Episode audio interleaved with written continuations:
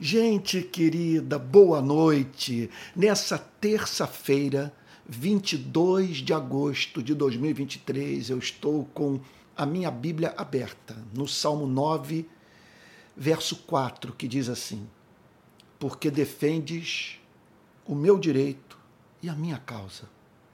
No trono te assentas e julgas retamente. Davi, o autor desse salmo, encontra-se nessa passagem em estado de encanto e gratidão a Deus por perceber que, de uma forma nítida, Deus saía em sua defesa, o defendia, obstaculizava os intentos malignos dos seus opositores. Isso é um fato trágico da vida.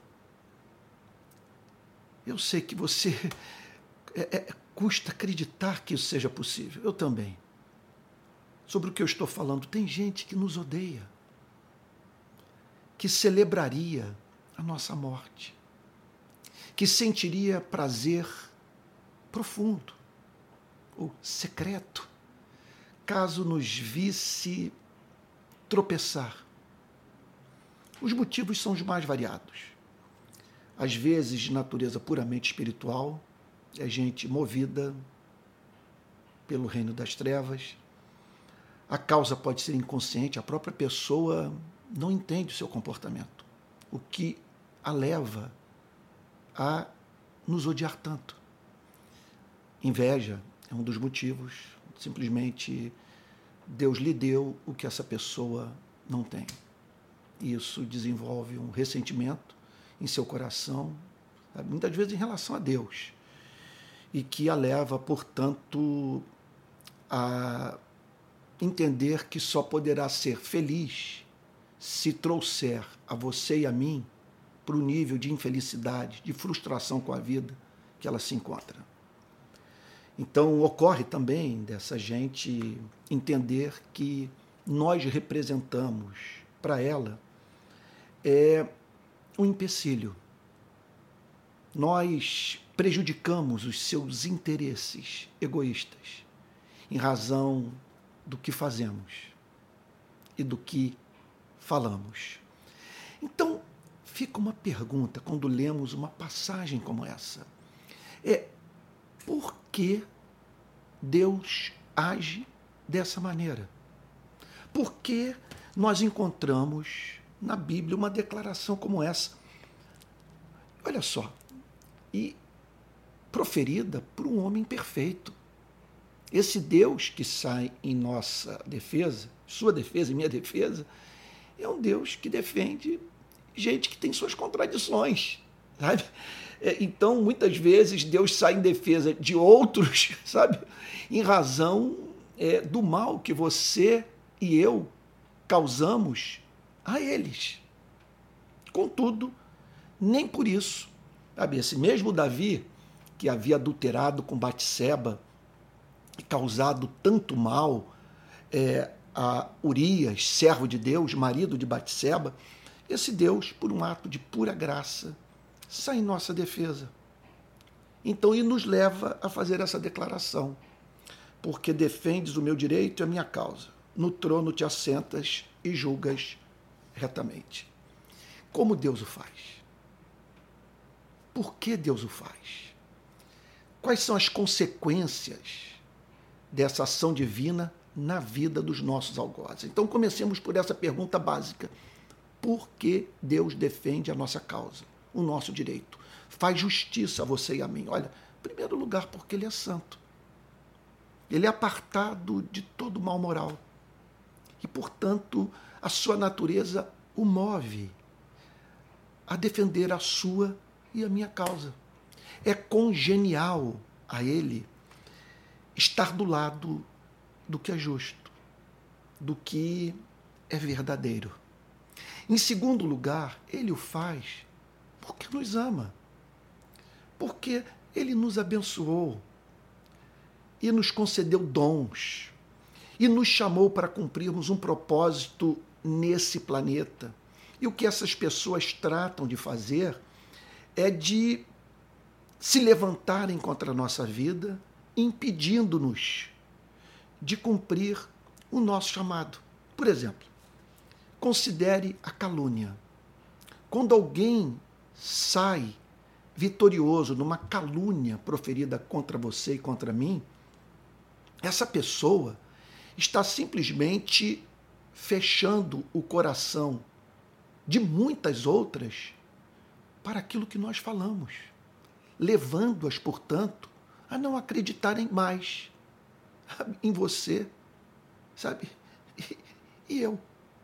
Eu fico a pensar se um dia essa gente não terá que prestar contas a Deus, em razão de todos os benefícios que pessoas deixaram de auferir por meio do contato conosco, em razão de terem tido seu coração fechado para nós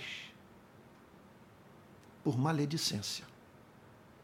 Maledicência proferida por gente que nos odeia, que nos inveja, que está numa competição patológica conosco. E Deus também, então, nessas horas, ele, ele se levanta por amor, porque ele quer que cumpramos esse propósito. Ele quer que nós saibamos que ele é defensor da nossa causa, que da mesma forma que ele tem contados os cabelos da nossa cabeça, veja só, o que significa que tudo que diz respeito à nossa vida diz respeito à vida de Deus nos mínimos detalhes, ele haverá de estar preocupado com o que essa gente profere contra a nossa vida e os seus intentos de simplesmente silenciar a nossa voz e nos impedindo assim de termos alguma utilidade no reino de Cristo. E por fim, ele faz assim porque ele quer que o temamos. Veja só, eu já vivi situações em que Deus, ao se levantar para julgar pessoas que prejudicaram a igreja, e mas muito assim, claramente a mim, eu já vivi situações de, de o tratamento que essa gente recebeu ter sido tão severo, ter se me afigurado como uma manifestação tão evidente do juízo de Deus, veja, que não apenas eu vi Deus saindo em minha defesa, ao se colocar ao lado da verdade, como também aquilo desenvolveu no meu coração um temor de não querer jamais estar no lugar desse maledicente, dessa pessoa que, movida por essa intenção maligna, tentou obstruir o meu caminho. Sabe? Isso se aplica a você, se aplica a mim. Bom, como Deus o faz? Como Deus defende a nossa causa?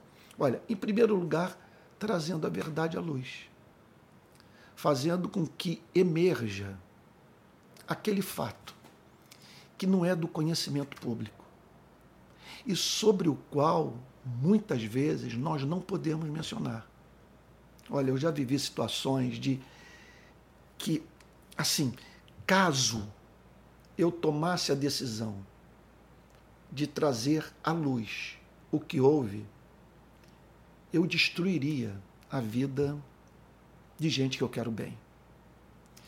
E muitas vezes fazendo a seguinte contabilidade: o meu dano, o dano que eu estou sofrendo, é menor do que o que essa pessoa haverá de sofrer caso eu conte a verdade.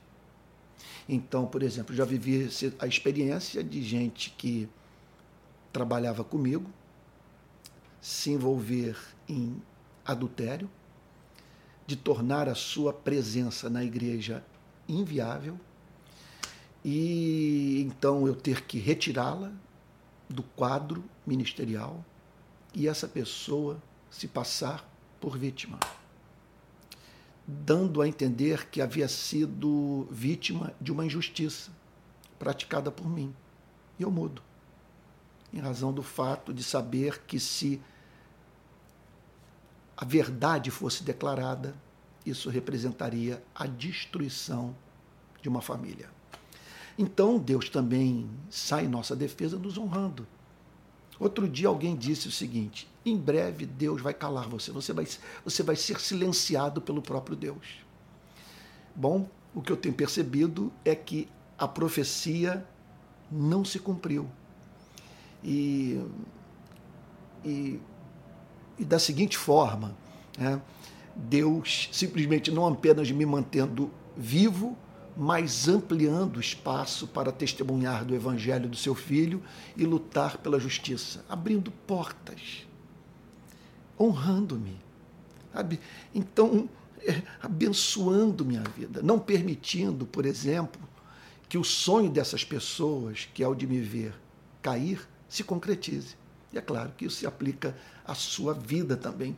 E por fim, Deus defende o nosso direito julgando os nossos algozes. Olha o que, que Davi declara no verso anterior ao que eu acabei de ler.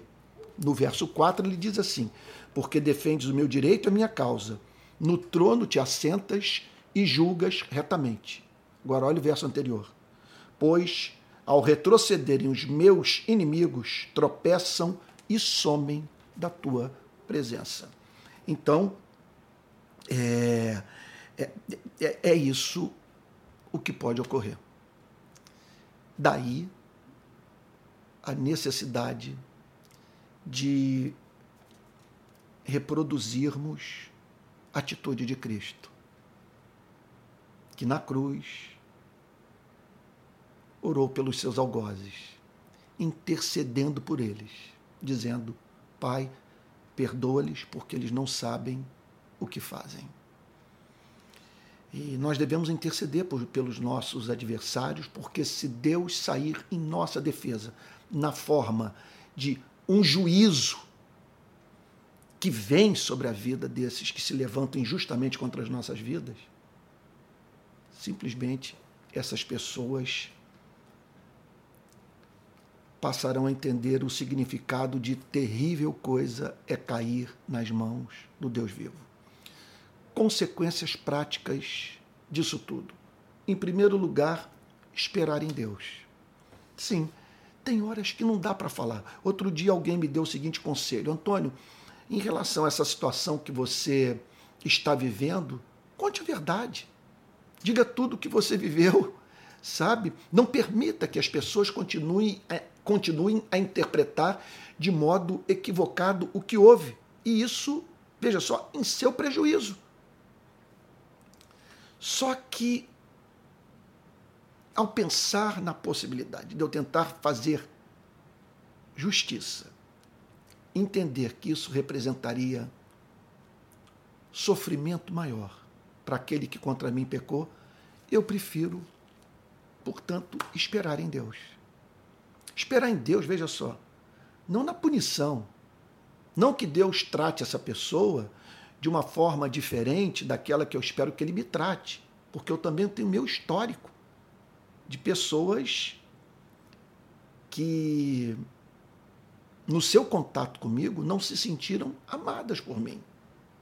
Então eu não posso pedir um juízo, um, quer dizer, um tratamento para a vida do meu algoz que eu não gostaria que Deus dispensasse a mim. Agora, é, contudo, é, nada nos impede de esperar que Deus transforme essa história esquisita numa história cristã.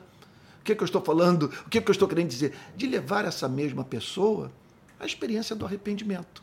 Eu prefiro esperar uma grande obra de arrependimento, de reconciliação, a ver o juízo de Deus cair sobre a vida desse que contra a minha vida é, intentou mal. É, em segundo lugar, motivo óbvio, é essa passagem que nós acabamos de ler, Davi dizendo que, que era perceptível ah, Deus saindo em sua defesa, ela deveria nos levar a não tentar fazer justiça com as próprias mãos. Então, como corolário dessa declaração, nós encontramos a espantosa injunção presente na carta, o mandamento presente na carta de Paulo aos Romanos, no capítulo 12, quando ele diz assim: Não paguem a ninguém mal por mal, procurem fazer o bem diante de todos. Se possível, no que depender de vocês, vivam em paz com todas as pessoas. Meus amados, não façam justiça com as próprias mãos, mas deem lugar à ira de Deus, pois está escrito: olha aí, a mim pertence a vingança, eu é que retribuirei, diz o Senhor. Façam o contrário. Se o seu inimigo tiver fome, dele de comer. Se tiver sede, dele de beber. Porque fazendo isto, você amontoará brasas vivas sobre a cabeça dele. Agora, olha a conclusão final, coisa extraordinária. Não se deixe vencer pelo mal, mas vença o mal com o bem. E por fim, nós devemos orar pelos nossos adversários. Sobre esse ponto eu já falei. Porque, como uma forma de Deus fazer justiça a nós é julgando os nossos adversários, a nós nos cabe interceder por eles. Eles não sabem que estão tocando na menina dos olhos de Deus. Eles não sabem que, ao nos julgarem, ao levarem, por exemplo, para um espaço como o da internet, maledicência, calúnia, seu mau pensamento a nosso respeito, eles estão se assentando no trono de Deus, atraindo juízo sobre suas vidas. Estão estabelecendo é, é, uma, uma, uma medida, estão usando uma fita métrica que será usada para avaliar a vida deles próprios. Então, por isso que nós devemos orar. E é o que nós vamos fazer agora. Vamos orar? Pai Santo, nós agradecemos ao Senhor pelo esse compromisso que tu tens com o nosso nome, com aquilo que nos pertence. Senhor, apesar de sermos imperfeitos e também prejudicarmos pessoas, nós pedimos que o Senhor esvazie o nosso coração de todo ódio, que não usemos das armas dos nossos adversários. E que sigamos, Senhor, como corolário como consequência da compreensão de que tu és um Deus de justiça que defende a nossa causa, Senhor, que nós é, busquemos encarnar Romanos 12, não fazendo de modo algum justiça com as próprias mãos, semeando graça, Senhor, esperando na Sua misericórdia. Faz assim, é o que te pedimos em nome de Jesus, com perdão dos nossos pecados. Amém. Amém. Olha só, gente querida, eu tenho aqui quatro recadinhos para dar para você que está me assistindo nessa noite. Primeiro, caso você queira contribuir com esse ministério, aqui vai um pix, palavraplena@gmail.com. Então é um mar de material que estou oferecendo gratuitamente e é claro, é, e, e para que tudo, para que esse trabalho seja mantido é necessário a ajuda de pessoas, já que é, é, é isso a, a, esse é o caminho que eu escolhi tomar, dependendo assim da misericórdia divina. Bom, é sempre difícil para mim falar sobre isso. Eu ah, também gostaria de lhe dizer que na descrição desse vídeo no meu canal de YouTube e no, na bio do meu Instagram há o site, o meu site. Ali você encontrará, clicando nesse endereço de site, você vai encontrar um portal para tudo o que eu faço nas redes sociais e os cursos que ofereço e por aí vai. Tá bom? Não deixe de lá. Quero também lembrar que ano que vem farei viagem a Israel, fevereiro de 2024. Nós sairemos do Rio de Janeiro dia 14, iremos para o Egito e do Egito, então vamos cruzar Israel inteiro, voltando para o Brasil no dia 29. E por fim, quero dizer que todo domingo às 10h30 eu estou pregando presencialmente em Niterói, na rua Andrade Neves, número 31. Todo domingo às 10h30, com transmissão online para o país inteiro. E também no domingo, às 19 horas, o culto da noite, da rede de pequenas igrejas. Olha, eu espero que essa meditação tenha abençoado sua vida e lhe dado esperança de que cedo ou tarde, sabe? Seja nessa vida, seja naquele grande dia, a verdade vai emergir. E Deus sairá em sua defesa. Sabe? Ele, ele o ama. E tem um compromisso radical com sua vida. Deus o guarde.